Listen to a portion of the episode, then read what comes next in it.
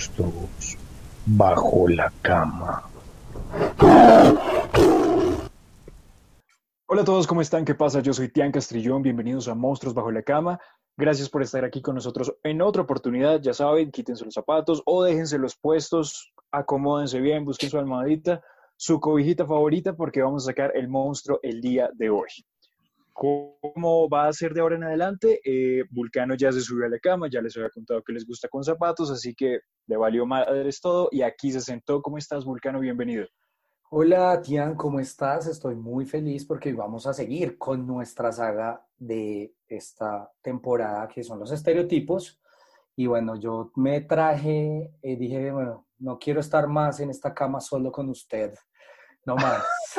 es tan feo estar conmigo en una cama. Dije, no, no, no, esto hay que meterle más sabrosura, así que yo traje una invitada increíble que nos va a estar acompañando además perfectamente para el tema y bueno, también les traemos la fobia del día, hoy va en este capítulo hay muchas, muchas cosas.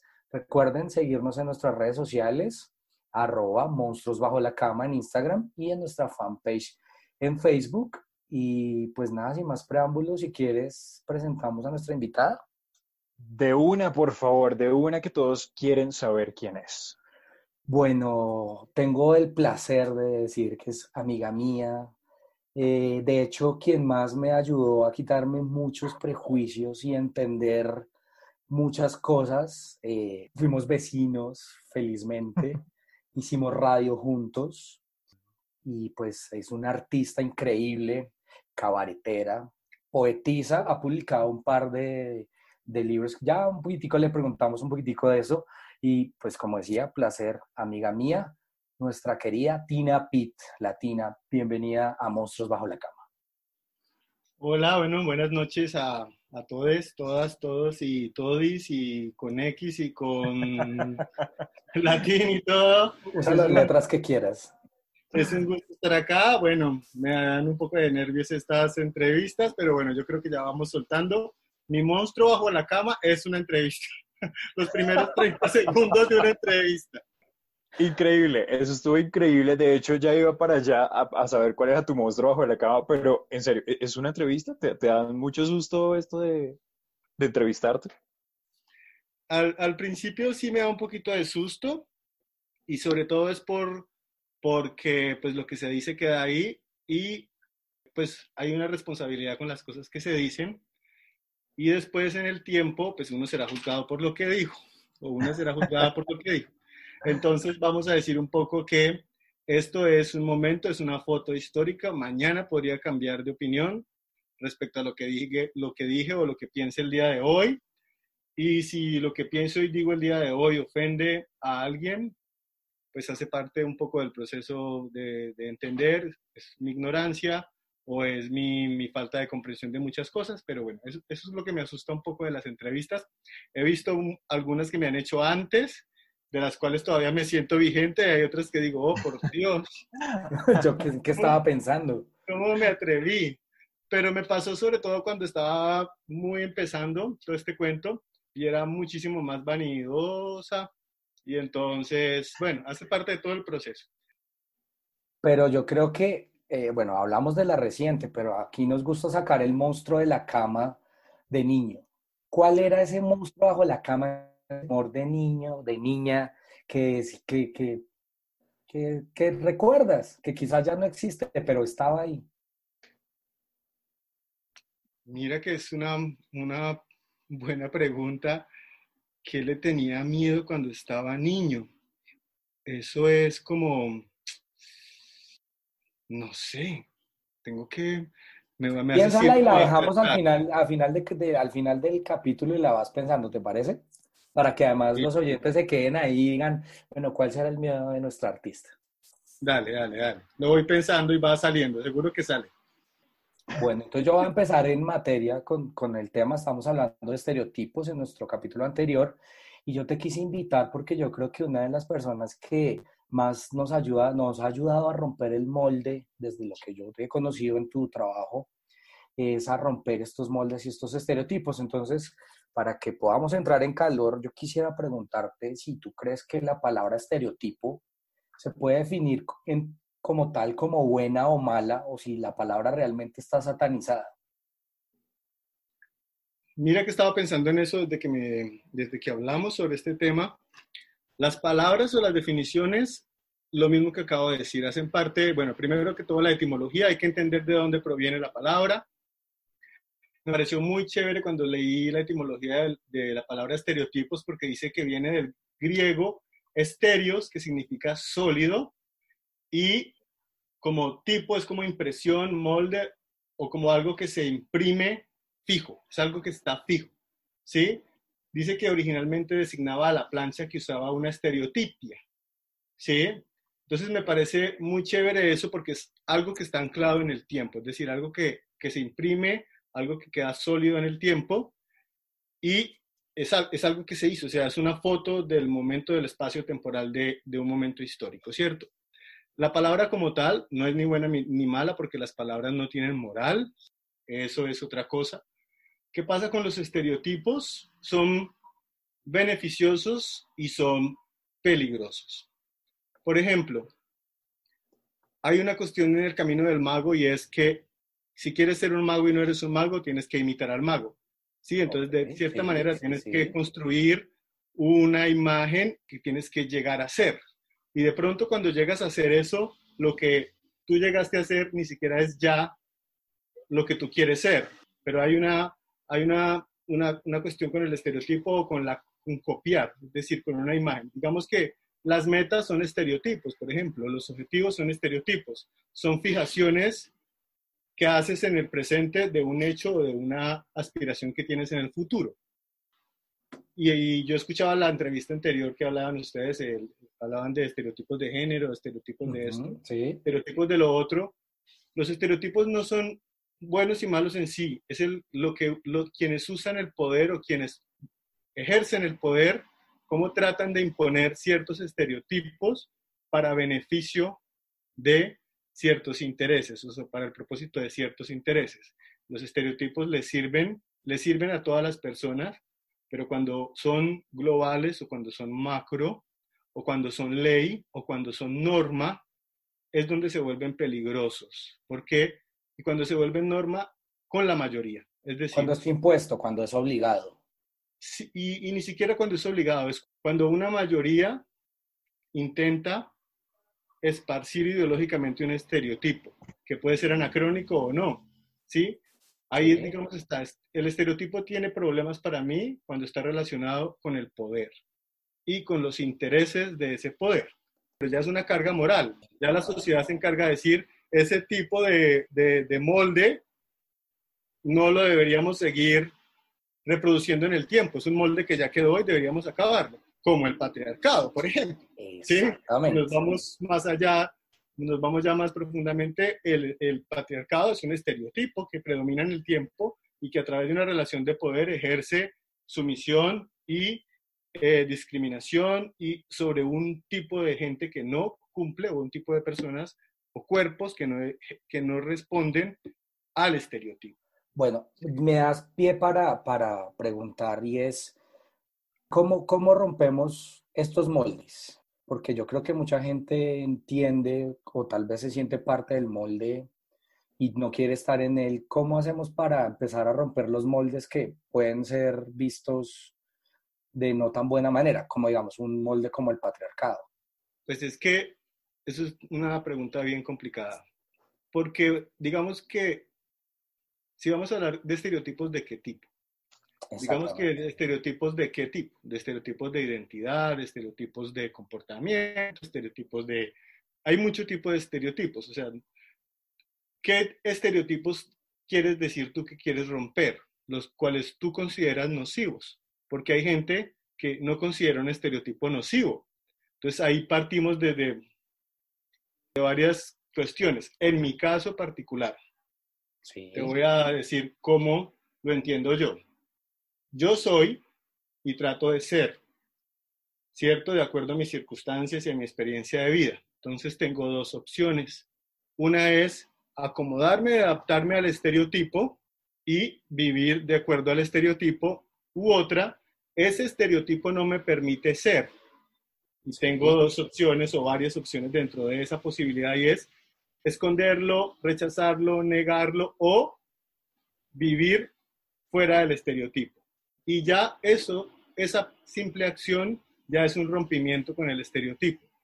Es una experiencia personal. Tú ya como persona te das cuenta en cierto momento, es como cuando a, a un hombre no le gusta el fútbol. Inmediatamente te das cuenta que no haces parte del estereotipo de hombre. Y entonces Sí. tienes que tener dos opciones. O te haces que te guste el fútbol o simplemente es no te gusta el fútbol y asumes que estás fuera de una mayoría que te va a discriminar. Tan. Y en relaciones, entonces uno se, da- uno se da cuenta cuando hace parte del estereotipo o cuando no hace parte del estereotipo. Creo Sí. que el ejemplo, el ejemplo nos ayuda también porque lo hablábamos, Tian, en el capítulo anterior, y es que Sí. también en este ejemplo, alguien podría empezar a tener el hábito de fumar ni siquiera porque le guste, sino para encajar, para que sea aceptado. De acuerdo, Sí. pues eso es, eso es básicamente, es de acuerdo, es cuando te das cuenta que estás fuera de un estereotipo, de una relación de poder o una relación de privilegio y tienes dos opciones, o vivir fuera del privilegio y cuestionarlo, o incrustarte en el privilegio sabiendo que ese privilegio es excluyente para otras personas. Ahí está el key para mí del, de todo este asunto del poder y del estereotipo, ¿no? No son malos y buenos, es como diría eh, Harry Potter, la magia no es blanca ni negra, es que haces con ella. Es Me encanta la referencia de Harry Potter porque sé que hay mucha gente que nos está escuchando que es muy fan de eso, entonces súper bien la cuña. Eh, dentro de lo que estaban mencionando ahorita me pareció muy interesante que, bueno, reafirmamos que los estereotipos no son ni buenos ni malos, Ajá, el sí. ejemplo de, la, de la magia que estuvo perfecto, y a eso lo podemos llevar a estamos expuestos a estereotipos todo el tiempo. Y quería tocar un tema de los medios de comunicación, porque antes pensábamos, bueno, del nivel, el medio macro que es la televisión, bueno, en su efecto la radio, eh, pero el, el foco televisión. Pero hoy en día cuando tenemos en el celular, básicamente en la palma de nuestra mano, acceso a todo el mundo, vemos todos los estereotipos que queramos, o sea, y nos bombardean la cabeza de, bueno, es que si tú hicieras un poquito de ejercicio, entonces de pronto podrías salir con alguien como esta persona, o si te peinaras de esta forma, de pronto ganarías más seguidores. Entonces creo que es como, es un lavado mental que nos hacemos todos los días para ser parte de eso, creo que sin, sin notarlo, porque, pues bueno, no sé, de pronto puede pasar, pero creo que uno a veces quiere hacer parte de grupos sin ser consciente de ello. No sé si me explico. ¿Tiene sentido? Sí, sí, claro, obviamente tiene sentido, pero digamos que en, en mi caso particular, siempre me ha gustado ser particular, siempre me ha gustado ser, y no es como una cuestión porque yo lo escuché en el otro programa que ustedes hicieron, en el otro podcast, y es que hay gente que quiere ser particular y, y incluso se, se inventa posibilidades para ser particular. Es decir, por ejemplo, yo voy a, para ser particular, voy a, hacer- a crear un grupo de fans de las serpientes pitón. Ya, eso, eso no es, eso no es ser, No digamos, es, sí, no no es es- no es original. común, digamos. Eso hace parte de lo que tú acabas de decir, de ese lenguaje de medios, donde yo trato de crear una identidad y o una, o una forma original, ¿cierto?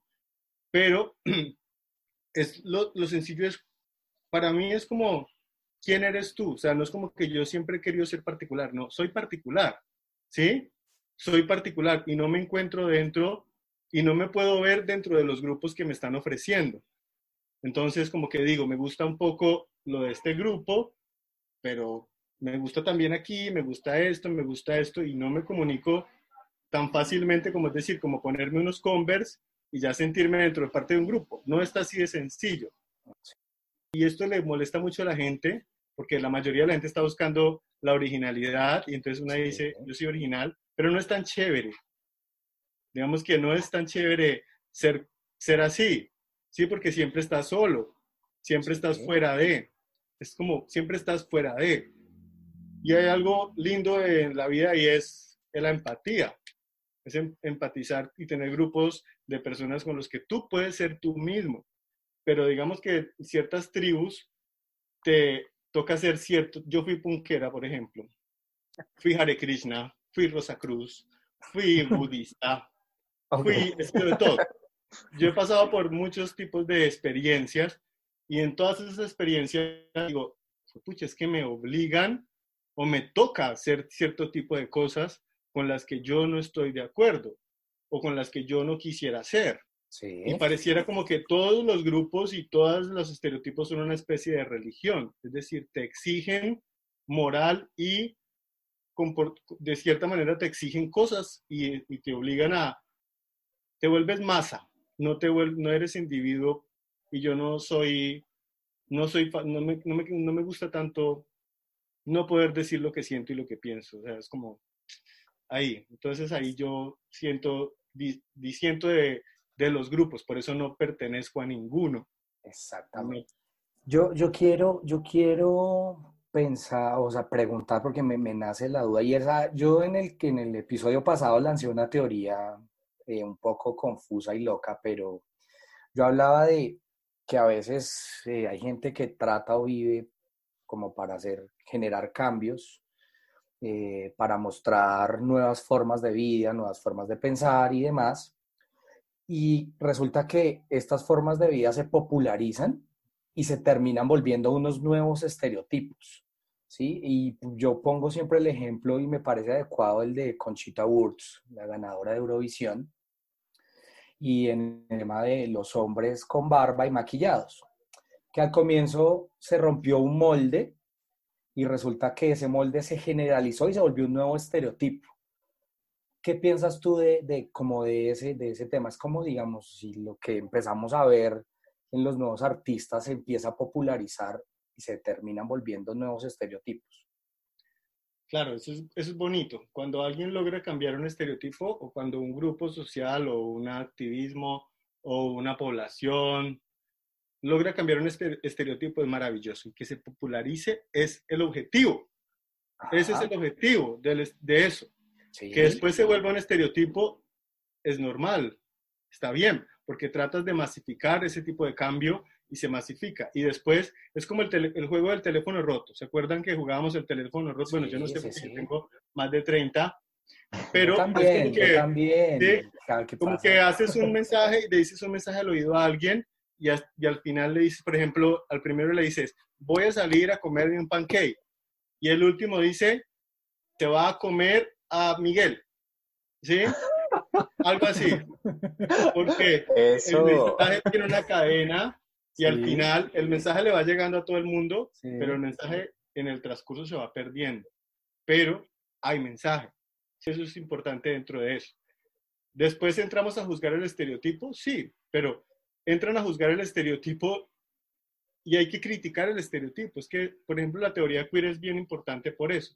¿Qué, pasa con, ¿Qué pasa con la teoría queer un poco y es eso? O sea, la teoría queer plantean no una identidad y ahorita en este momento lo queer es una identidad. Entonces, es loco porque los que le llegaron el mensaje al final ni siquiera han leído la parte inicial donde dice que lo queer no es identitario.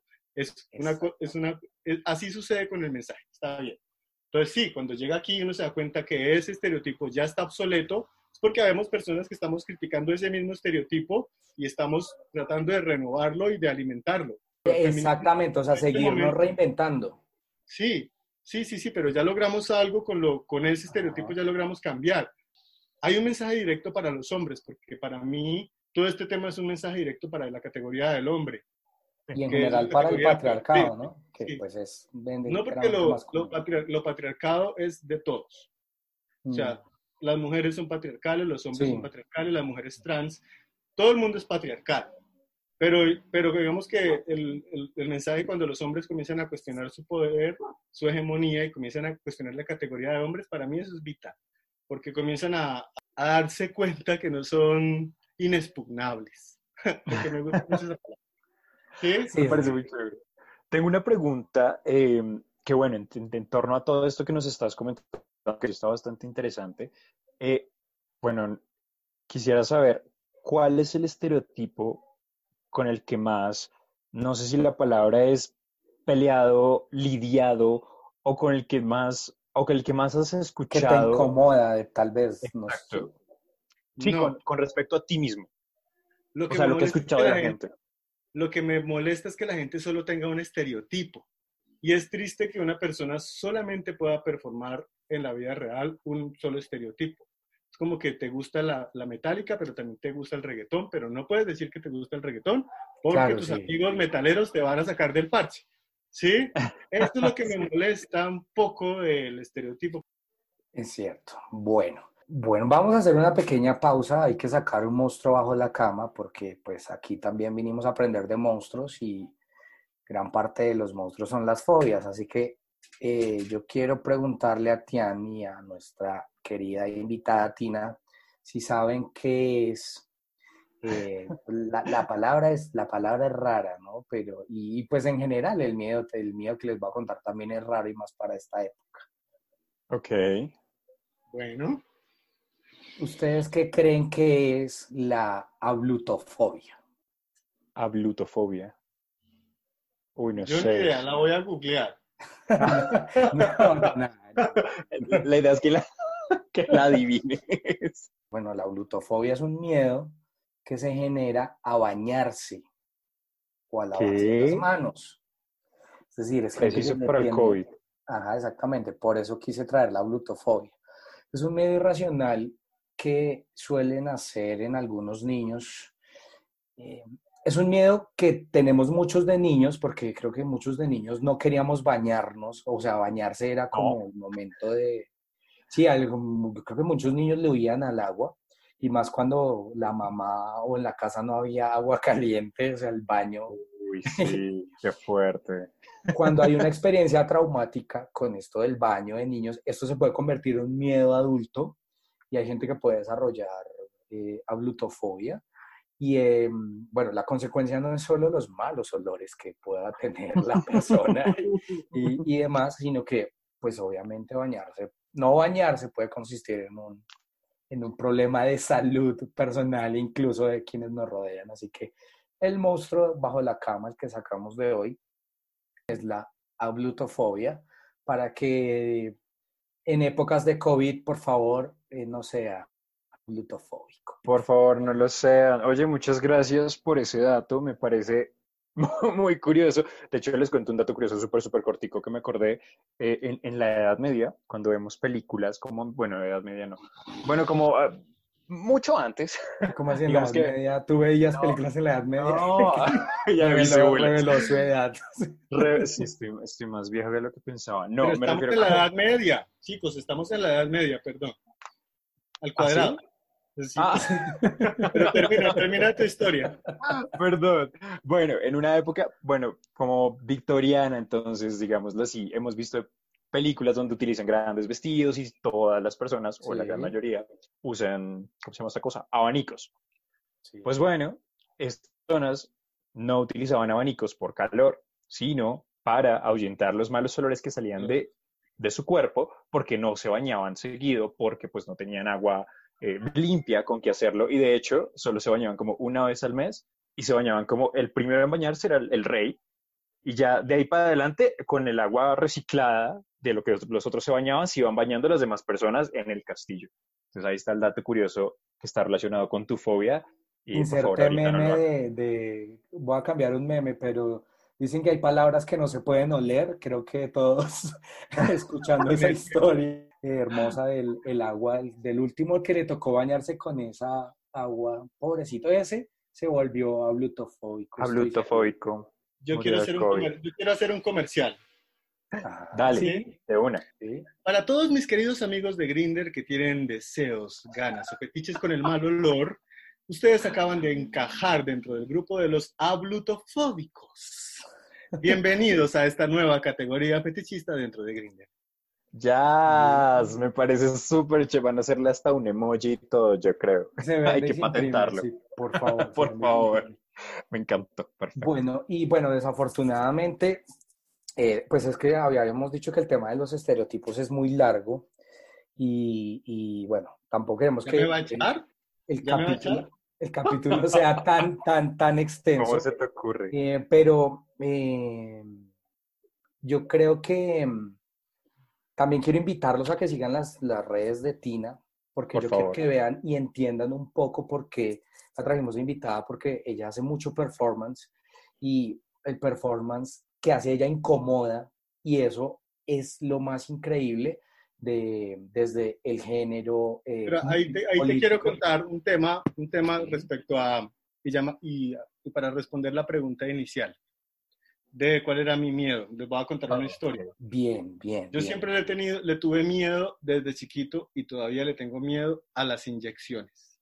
Acabo de caer en cuenta. Yo tengo muchos tatuajes y no me da miedo tatuarme, pero siempre le he tenido miedo a las inyecciones.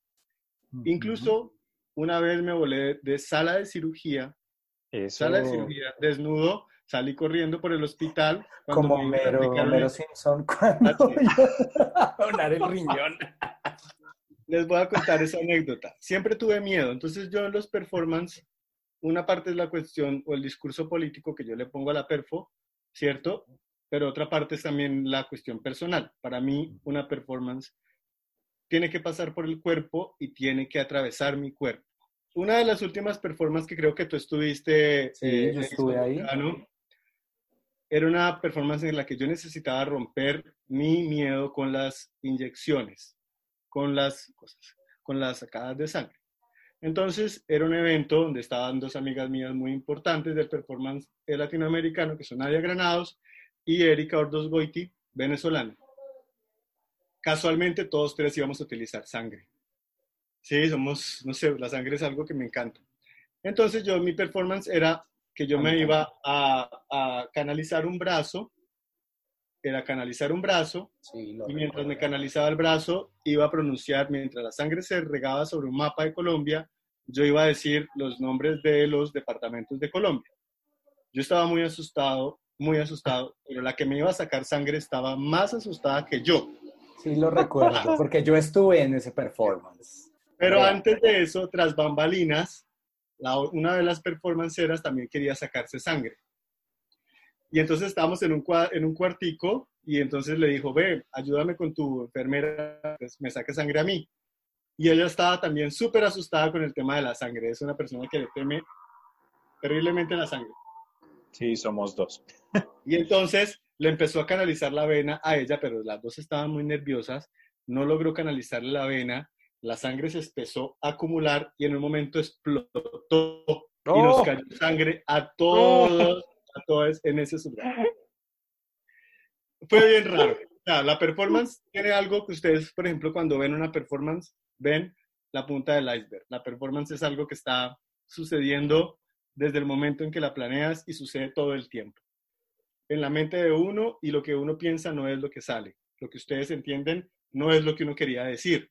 En fin, eso pasa con la performance. Y ese, digamos que fue, eh, de esa manera trabajé mi, mi, monstruo bajo la cama, que era las inyecciones que siempre, y aún mi mamá me va a aplicar una inyección de complejo B y chillo y hago show, pero ya no es tanto. Wow, muy buena estábamos ahorita hablando de los performances de Tina, que pues me pareció bonito y eso creo que es importante y es que es cierto que a veces todos entendemos el performance de la manera en que lo vemos y, y, el artista intentará expresar otra cosa que bueno, como en el arte es muy subjetivo, pero yo sí les recomiendo que sigan las redes de Tina para que vean qué es lo que hace y que para que vean por qué incomoda, porque incomoda, o sea, eso nos hace incomodar, hace que nos cuestionemos cosas. ¿Te das cuenta? Pues, ¿por qué me está incomodando y por qué me estoy cuestionando? Y eh, pues como para ir cerrando antes de hacer nuestra dinámica que nos tiene Tian, eh, no sé si quieras redondear este tema desde, desde tu experiencia como artista. Eh, para mí, yo viéndote romper ciertos moldes comentario para cerrar este tema de los estereotipos desde tu visión como artista. Bueno, yo lo que, lo que pienso respecto a los estereotipos y frente a los grupos y frente a las asociaciones y frente a todo eso es, de cierta manera, medir el privilegio. Es básicamente eso. Al menos saber, ser conscientes que los estereotipos son formas privilegiadas, ¿sí? Porque ya son formas estables y sólidas. Cuando te asocias a un estereotipo, estás asociándote a una forma aceptada, de cierta manera, aceptada o que tiene validación por cierto tipo de personas. De una, ¿cierto? Ya, porque si no, no sería un estereotipo, sería una irrupción, sería una disidencia, sería otra cosa. Desde inmediatamente que sabes que es un estereotipo y estás participando de un estereotipo, no hay ningún problema, pero date cuenta si ese estereotipo está violentando, abusando y jerárquicamente ejerciendo poder sobre otro tipo de formas de vida, o otro tipo de posibilidades, o incluso si está limitando las otras que vienen, porque también los estereotipos son reacciones, reaccionan porque a lo que viene, que es novedoso y que va a acabar con ese estereotipo. Hagan de cuenta los hemos. Los hemos desaparecieron en un momento, fueron un estereotipo y desaparecieron, ¿cierto? Esas personas crecieron, esas personas, ta, ta, ta. Pero volverán, volvió Kudai, así que hemos dos puntos. por favor. porque, porque frente a los estereotipos también existe la nostalgia. ¿Sí? Eso es otra cosa. Entonces es una cuestión muy particular con los estereotipos. Pero si el estereotipo para ti y si te das cuenta que ese estereotipo violenta, sesga, limita la posibilidad de ser de otros, fuera de aquí. Acaba ese estereotipo. Sé crítico con tu estereotipo hasta que, hasta que vete a otro. Seguramente habrá otro. O sea, no hay nada más lindo en el mundo que la creatividad y siempre encontrarás otro estereotipo que habitar. Así que si eres de estereotipos, seguramente encontrarás uno. Para eso están las encuestas, los, los, los cuestionarios, para eso están todos. O sea, llena todos los cuestionarios que quieras y date cuenta de qué estereotipo perteneces. muy bien. Muchas gracias por ese, esa, esa, esa conclusión tan bacana y creo que tan acertada, ¿no? Que nos dice como, bueno, eh, haz lo que sea con tu vida, pero no dañes a otros, no te dañes a ti mismo y sé consciente de lo que estás haciendo y de cómo te estás mostrando eh, al mundo, ¿no? Pero no hay que ser así tan naif. Hay estereotipos con los que sí tenemos que ser violentos. sí. sí, ok, ok. Esa es la cuestión política contra el estereotipo. Una cuestión es, pero hay estereotipos contra los que sí son violentos. Al abusador y a ese tipo de cosas sí lo ah, siento. Ah, bueno. Claro, al, al, hombre, que a ese hombre cree que tiene el poder sobre la mujer como un objeto. Lo hablamos también un poco hace en, en el capítulo anterior y es cuando transgrede derechos fundamentales y cuando empieza a generar ese tipo de situaciones, bueno, que además se siguen presentando desafortunadamente. Y creo que Tian nos tiene una dinámica. A mí no me contó, así que para mí también es una sorpresa, así que cuente a ver qué nos trajo para hoy. Bueno, señores, señoritos, señoritas, eh, es una dinámica muy, muy sencilla. De hecho, es una dinámica que se utiliza mucho con niños. Claramente no con niños colombianos, porque, pues, bueno, hashtag Colombia. Pero bueno, eh, como para, como para ver qué, qué se piensa sobre ciertos estereotipos muy marcados. Entonces vamos a, irnos un poco al cliché. El juego es una dinámica muy corta, eh, se llama ¿Qué hay en la casa de? Es muy sencillo. tenemos, que pensar de forma estereotípica para responder, según sí, sí, sí. Por favor, pónganse el chip súper estereotipado. Es decir, danos un ejemplo, danos un ejemplo para, para seguirte la, con el juego. Hay más para que la gente también se meta en el juego allá en, sus, en, en sus audífonos y juegue. Perfecto. ¿Su merced, que, ¿Su merced sabía que cliché es el francés de estereotipo? Uy, eso no lo sabía y eso es muy buen dato curioso. Gracias. Ahí está. Vino, vino recargado este capítulo, me encanta. Muchas gracias, en serio no sabía, no tenía ni idea. O sea, fue una redundancia. Bueno, eh, seguiré yo haciendo mi soliloquio luego. Bueno, mi ejemplo es, el, ejemplo que, encontré me pareció perfecto, ahora que, bueno, salió del closet, aunque todos ya lo, suponíamos, eso es un estereotipo también. ¿Qué no, tú no. ¿Qué hay en la casa de, por ejemplo, Bob Esponja? ¿Qué habría en la casa de Bob Esponja? Entonces uno podría pensar, bueno, tal vez un caracol, que es su mascota, tal vez una bandera gay, tal vez una muñeca, tal vez una espátula para hacer sus cangreburgers, sí, todo ese tipo de cosas. Entonces lo vamos a hacer con, obviamente, con unas figuras un poco más eh, que nos lleven hacia los estereotipos. Eh, a ver, ustedes qué piensan que hay en la casa de, ¿les parece? A ver, a ver, listo. Listo. Vamos a empezar entonces. ¿Qué hay en la casa de... Me perdí, iba a decir otra cosa. ¿Qué hay en la casa? ¿Quién sabe en qué pensó? sí, estaba pensando en, otra cosa, discúlpenme. ¿Qué hay en la casa de un barbero? ¿Qué habría en la casa de un barbero? Tijeras. ¿Qué más? Que hay, bueno, tijeras en la casa de un barbero, una, una cuchilla hay en la casa de un barbero, necesariamente tiene que haber un espejo Ajá. y em, Espuma a afeitar. Espuma de afeitar, cera, Será, ok. em, Un delantal. Un delantal. Bueno, ¿y qué pasa si decimos que no es un barbero, sino es que hay en la casa de un peluquero? Son dos cosas diferentes. Ah, hay música de Madonna en esa casa. en esa casa no hay nada, a no ser de que la peluquería esté ahí mismo. En esa casa hay un letrero que dice se busca manicurista. Se busca manicurista. Porque nunca hay. Siempre en hay. esa casa hay un pañuelo que dice, deme un mercado porque es que ya no estamos trabajando. Dios. ok. Por Hay- ejemplo, Hay un letrero de O- estamos trabajando con los protocolos de bioseguridad. O También. es una casa que se, eh, que se acaba de volver, que se transformó de peluquería a dark room, porque la silla está por ejemplo. Sí, puede funcionar. Esa teoría me convence mucho. Eh, para los fetichistas, ahí está.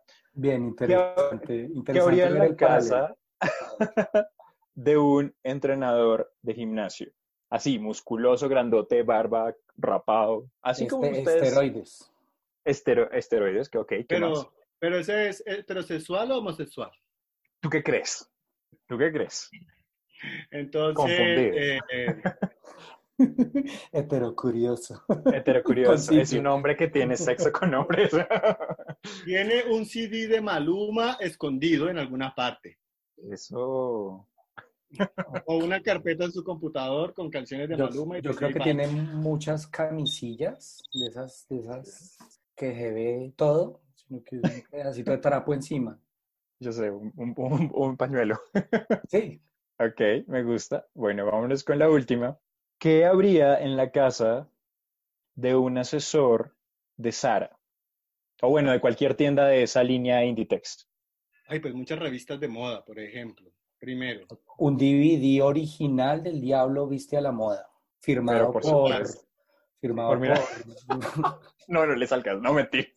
Y el espejo de Blancanieves. El espejo de Blancanieves es inevitable. Tiene que ser les alguien miente. que le diga quién es la más odiosa del mundo y esa es, ese es el espejo de, tiene que tenerlo. Alguien de Sara. Sí. Me encanta. Lo que definitivamente no hay en una casa de un asesor de esta línea de ropa es un manual de buen servicio al cliente. Eso todo lo tenemos muy claro. O un calendario de Creo que esa tienda ya no, esa, ese- esa tienda ya no va a pautar en este podcast, perdimos un cliente. Ya creo que compraré la ropa de otro lado. Bueno, Pero- pero ganamos con la Pero publicidad de ustedes dos podrían trabajar en Sara perfectamente. Se llenaría la tienda. Mira que me, me- me mandaron a otra tienda. Yo lo intenté y me mandaron a otra por mi estilo no tan pulido y más bien urbano. Resulté en No, a mí me sacan pero a bala, pero bueno. eh, ay, a bala, ay, lo meten a los vestieres y bueno. ¿Qué habría en ese vestier? ¿Qué no habría? Condones. Más eso tampoco habría. Bueno, Bueno, entonces esa fue la dinámica. Espero les haya gustado, que se hayan divertido en su casa. Piénsenlo, sigan pensándose más estereotipos. Está chévere ahorita con lo de la cuarentena jugar algo así. Es, re- se pasa el tiempo muy rápido. Tina, muchísimas gracias por estar aquí con nosotros. De verdad, fue increíble tenerte. Un placer. Esperamos que no sea la última vez, que vuelvas muy pronto. Por favor, síganla, vayan, stalkeenla, denle like, denle mucho amor. Sí, ¿cómo son tus Eh, redes sociales para que por favor nos digas cómo te encontramos, qué estás haciendo, qué viene, más o menos un, un spoiler ahí de algo que se venga para que quienes nos escuchen también se antojen de ir a, a seguirte en redes sociales. Bueno, pues me pueden seguir en Facebook como mm, Tina Pit, en Instagram como Tina Pit Lab de laboratorio, www.tinapit.com. ¿Y qué se viene? Bueno, la próxima semana, eh, el próximo, desde el, desde el 13 al 19 voy a estar residiendo en Museo Q en Instagram para que entren. Tengo mucha programación muy interesante en Instagram, Museo Q. Agréguense allí porque voy a, voy a poner bastante material, voy a hacer una especie de retrospectiva, porque pues una tiene años y años de trabajo, pero ahorita los seguidores tienen 16 años. Entonces estoy en este momento en el marketing de la edad y estoy ganando seguidores porque los que ya me siguen no van a mis eventos ni pagan nada. Entonces, no sirve. Entonces no sirve, no mentiras. Pero sí, voy a hacer una retrospectiva al Museo Q, viene una publicación de poemas, estoy planeando varias cosas que van a ver y si la cuarentena me lo permite estaré en Colombia, si no me voy prontito, así que aquellos que quieran tener relaciones sexuales conmigo o románticas, por favor, es su momento de escribirme, estoy en Cali, preferiblemente no hay aeropuertos, pero por favor, van a perder la oportunidad, en septiembre me voy, por favor, ya saben, mejor dicho, ahí está. Tienen hasta septiembre, igual si, si, no encuentran la cuenta en Instagram, nos dejan en nuestros Instagram que nosotros transmitimos los mensajes. Aquí apoyamos estas iniciativas de amor corporal. Entonces, arroba bastianoso, arroba vulcano ed, nosotros también podemos transmitir los mensajes o arroba tina lab, tina pit lab, ¿cierto? Listo. Listo, Muchísimas perfecto. gracias pues, por Bueno. haberte subido a esta cama, por haber así- aceptado la invitación. Eh, yo sé que vamos a grabar otro par de capitulillos porque la gente va a quedar antojada de volverte a escuchar. Muchísimas gracias por alcahuetearnos esta, este capítulo y pues gracias. Bueno, espero que la gente no se haya aburrido porque una siempre termina siendo muy aburridora, pero bueno, No, al contrario, súper entretenido. Yo sé que les va a encantar. Espero que les haya gustado muchísimo, que así tanto como nosotros hacerlo. Vulcano, una vez más, gracias por subirte a la cama, así sea con zapatos. De verdad, es un placer igual tenerte acá de coworker. Y nada, nosotros nos escuchamos la próxima semana aquí en la cama, ya saben, para sacar esas cosas feas que tenemos ahí abajo. Síganse lavando las manos, pórtense bien y ya saben, si les gusta lo de no bañarse, pónganlo en Grindr, de pronto les resulta alguien por ahí. Y Cuídense no mucho. se les olvide las redes sociales arroba Ay, sí. bajo la cama, Instagram o en la página de Facebook. Y pues ahí déjenos sus comentarios, sus dudas, sus críticas. Use ese Instagram, úselo. Por ay favor. no, a mí las críticas no me gustan, por favor, no me critiquen. Solo amor, por favor, solo amor. Muchas Chao, gracias chao. a todos. Cuídense. Bye. Chao, besos.